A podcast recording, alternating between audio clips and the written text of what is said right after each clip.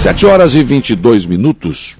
O dia começa com a informação de que o prefeito de Aranaguá, César César, não desistiu de conseguir resolver o problema das vias laterais da BR-101, também do traçado antigo. Né? Com a duplicação da BR-101, o DENIT assumiu o compromisso de deixar as laterais asfaltadas, como em outros municípios, mas partes importantes foram deixadas para trás. Esse assunto já foi tratado, inclusive, em Brasília, pelo vice-prefeito Cristiano da Silva Costa Utano e pelo secretário de administração, Rony da Silva. Mas o DENIT nem quis saber muito sobre o assunto, praticamente descartando essa possibilidade.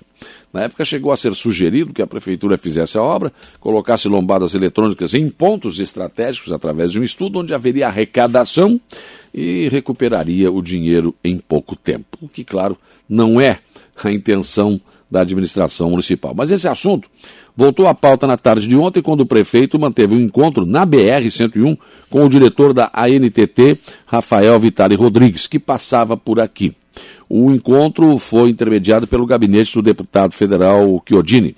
Um representante da CCR Via Costeira também participou desse encontro, onde César mostrou a situação e a importância da pavimentação das marginais do novo traçado da BR-101 entre o trevo de acesso à a Meleiro até a Polícia Rodoviária, que seria indispensável para o desenvolvimento industrial e comercial daquela região. São aproximadamente 4,5 km, quase 5, né? entre os quilômetros 411 e 414 da rodovia. Ressaltou que este é o único trecho da BR-101 que não possui o traçado marginal. Citou que empresários estão dispostos a investir ao longo do trecho, mas que precisam da infraestrutura. O assunto deve evoluir com a possibilidade até de uma parceria da CCR Via Costeira, que é a concessionária da BR-101 aqui no trecho. Diretor do SAMAI, Jário do Canto Costa, foi à Câmara de Araranguá na sessão de ontem para falar sobre as ações da sua pasta na administração municipal.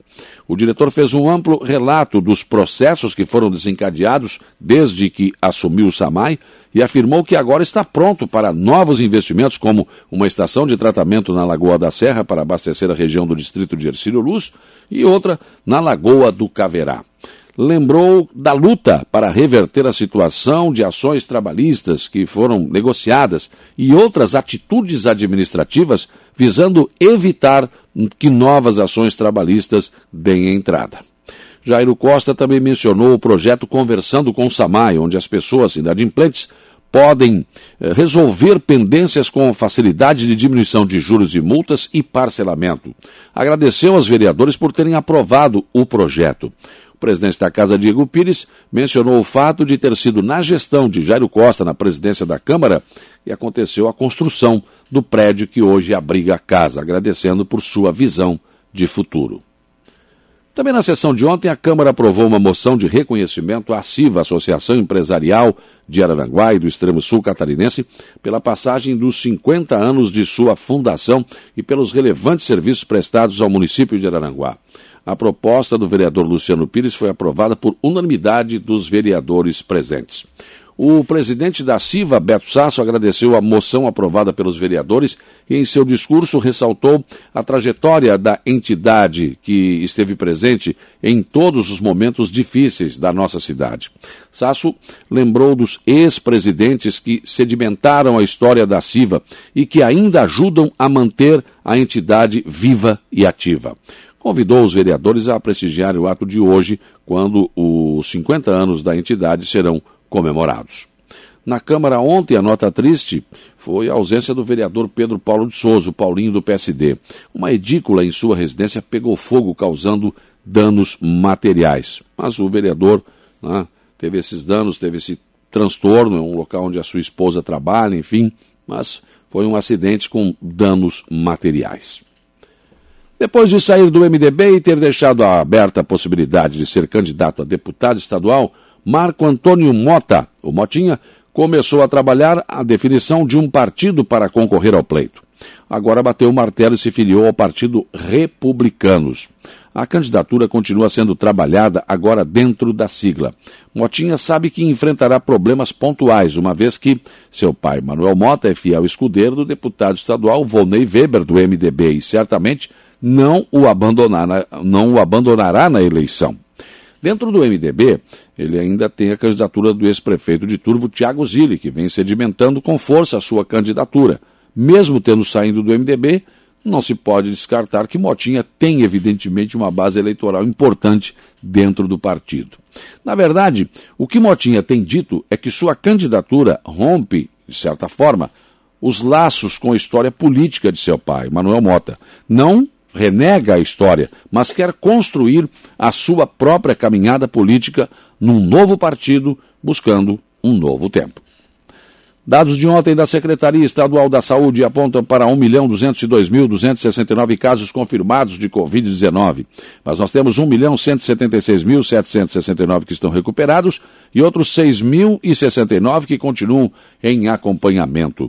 Infelizmente, desde o início da pandemia, Santa Catarina perdeu 19.431 pessoas para o Covid-19. em relação ao boletim anterior, houve um recuo de 403 no número de casos, a, casos ativos e há 13 óbitos a mais em comparação com o anterior. A quantidade de casos confirmados cresceu 382 e outras 782 pessoas passaram a ser consideradas recuperadas. Em relação à ocupação de leitos de UTI, adulto geral em Santa Catarina, 62,2%. No Hospital Regional de Araranguá, 34,55%, com quatro pacientes Covid internados. No Hospital Dom Joaquim de Sombrio, os 10 leitos de UTI continuam vazios. Hoje é dia de vacinação em Araranguá, no Salão da Igreja Matriz, daqui a pouco, das 8 até as 12 horas e depois das 13h30 até as 16 horas. O público-alvo, segundo as doses para Pfizer agendadas até o dia 25 de outubro, segundo as doses de Butantan Coronavac agendadas até o dia 14 de outubro. Terceira dose de idosos 70 anos e mais que já fazem seis meses que tomaram a segunda dose. Aí, trazer documentos pessoais e comprovante das duas doses de vacina do Covid. O governo do Estado está conversando com os deputados na Assembleia Legislativa em relação ao aumento que pretende conceder a todos os servidores do Estado. Na verdade, o governo não quer mandar simplesmente o projeto para a Assembleia, quer primeiro discutir com os servidores e também com a Assembleia para depois então enviar o projeto. Os professores já receberam esse aumento. Os policiais estão em vias de. estão negociando ainda, mas também já deve dar entrada na Assembleia. A questão dos professores fez com que o professor com 40 horas ganha em torno de 5 mil reais por mês. Isso fez, tornou o setor muito atrativo. E aí, o, a chamada para os ACTs superlotou, ou seja, muitas pessoas estão interessadas agora em ir para a sala de aula. Agora, o aumento para os demais servidores deverá começar a valer somente para o ano que vem. O governo, então, inova, não manda o projeto direto para a Assembleia para começar a discutir. Chama os deputados e começa a discutir antes.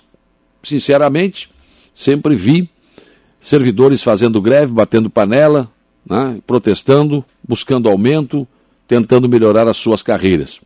Esse governo está inovando. Né? Deve estar sobrando muito dinheiro.